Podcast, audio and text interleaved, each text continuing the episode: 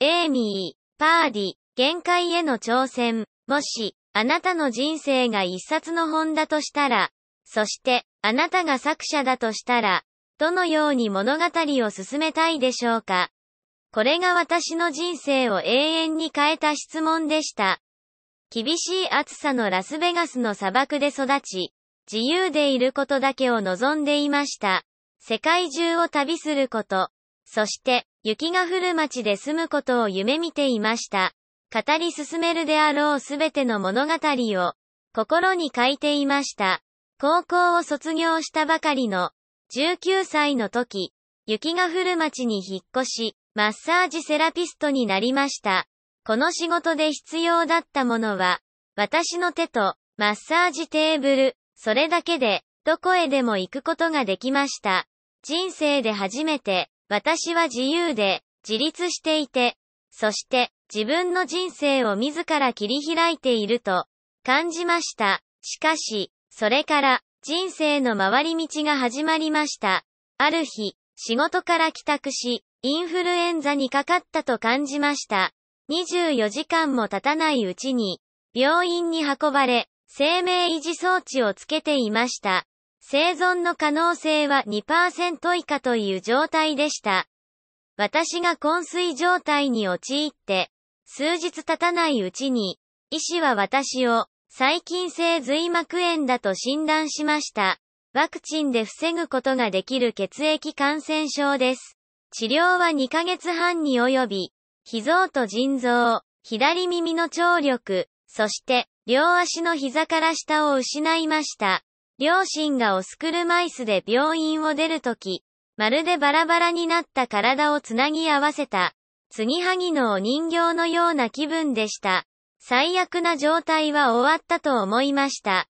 数週間後に初めて、新しい足を見るまでは、ふくらはぎの部分は、分厚い金属の塊でできており、足首を固定するパイプは剥き出しのまま、黄色のゴムでできた足には、つま先から足首まで盛り上がったラインがついていました。血管のように見せるために、どんなものが来るか想像もしていませんでしたが、それを見て愕然としました。私も、側にいた母も、涙が止まりませんでした。私はこの分厚い足を取り付け、立ち上がりました。とてつもなく痛く、窮屈でした。私は思いました。この足では、将来、世界を旅することはできないだろうと、ずっと夢見た、冒険と物語に満ちた人生を、送ることはできないだろうと、もうスノーボードもできないかもしれないと、その日、家に帰り、ベッドに潜り込みました。その後、数ヶ月、このような状態が続きました。足をベッドの横で休ませ、私は現実から逃げるように、眠りました。完全に肉体的にも、精神的にも衰弱しました。しかし、前に進むためには、古い、エイミーを捨て、新しいエイミーを受け入れる必要がありました。そしてその時、身長167センチのままでいる必要はないと気づきました。自分の好きなだけ背が高くなれるのです。拍手、または小さくもなれるのです。誰とデートするかによってね。そして、スノーボードをするときには、足が冷たいと感じることもありません。そして一番良いことは、セールになっている靴のサイズに自分の足を合わせられることです。実際にやりました。たくさんの良いこともあるものです。この瞬間私は自分に問いかけました。人生の意味についての質問を、もし、私の人生が一冊の本だとしたら、そして、私が作者だとしたら、どのように物語を進めたいか。私は空想を始めました。小さい頃のように空想しました。そして私は想像しました。優雅に歩く自分を、旅を通して誰かを助ける自分を、もう一度スノーボードする自分を、ただ自分の姿を想像しただけでなく、雪山のパウダーの上を滑る感触を、確かに感じました。颯爽と吹き抜けていく風や、高なる自分の鼓動も感じました。まるで、今まさに起こっているかのように、この瞬間、私の人生の新しいチャプターが始まりました。4ヶ月後、スノーボードを再開しました。でも、思い通りにいかないこともありました。膝と足首は曲げることができません。ある時はリフトに乗っていた他のスキー客に恐ろしい光景を見せてしまいました。私がこけた時、足はスノーボードの板にくっついたままでした。足と板は山から転がり落ち、膝から上は山頂に取り残されたままでした。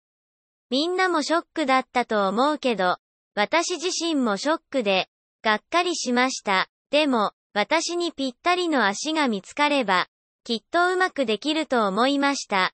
そして私は学びました。限界と障害物は、私たちに、二者択一の選択を求めてきます。一つは、諦めて立ち止まるか、もう一つは、想像力を最大に広げるか、自分にぴったりの足を一年間かけて探しましたが、見つかりませんでした。役立つ情報すら見つかりませんでした。だから、私は自分で足を作ろうと決意しました。義足メーカーの手を借りて、パーツを組み合わせ、スノーボードができる足を完成させました。ご覧の通り、錆びたボルト、ゴム、木材、ネオンピンクの粘着テープ、そしてもちろん、爪にはフットネイル、この足と、21歳の誕生日に父がくれた最高のプレゼント。新しい腎臓は、私がもう一度、夢を追いかけるきっかけになりました。私は再びスノーボードを始め、それから仕事や学校も再開しました。2005年には、体に障害を持つ若者たちが、スポーツに参加できることを目的とした、非営利団体を設立しました。そこでの活動で、私は南アフリカに行く機会をもらい、そこで何千人もの子供たちに靴を提供し、彼らは学校に通えるようになりました。そして今年の2月には、ワールドカップで2つの金メダルを獲得しました。拍手。そして私は、女子の障害者スノーボードで、世界ランク1位になりました。11年前に足を失った時は、将来に全く希望が持てませんでした。でも、今、自分の人生を変えたいか尋ねられたら、私はノーと言います。なぜなら、足に障害を持ったことで、可能になったことがたくさんあるからです。障害を乗り越えるために、想像力を使い、可能性を信じて生きてきました。そして私は信じます。私たちの想像力は、限界を壊す道具になると。なぜなら、心の中では私たちは何だってできるし、何にだってなれるからです。これらの夢を信じること、そして目の前の恐怖に立ち向かうことは、限界を超えて自分の人生を送ることを可能にしてくれます。今日の技術革新に境界はないと言われていますが、私の人生においては、自分の中に境界があるからこそ、革新が可能なのだと思います。境界とは、ただの物理的な可能性の限界ではなく、想像や物語が始まる場所でもあると、私は学びました。今日、皆さんにお伝えしたいことは、困難や制約をマイナスで良くないものとして、捉えるのではなく、与えられたギフトとして捉えてみようということです。想像力をかき立てるこの素晴らしいギフトは、できないと思っていたことさえ可能にしてくれます。それは境界線を壊すということではなく、境界の範囲を拡大して、素晴らしい場所に出会えることが可能になるのです。ありがとうございました。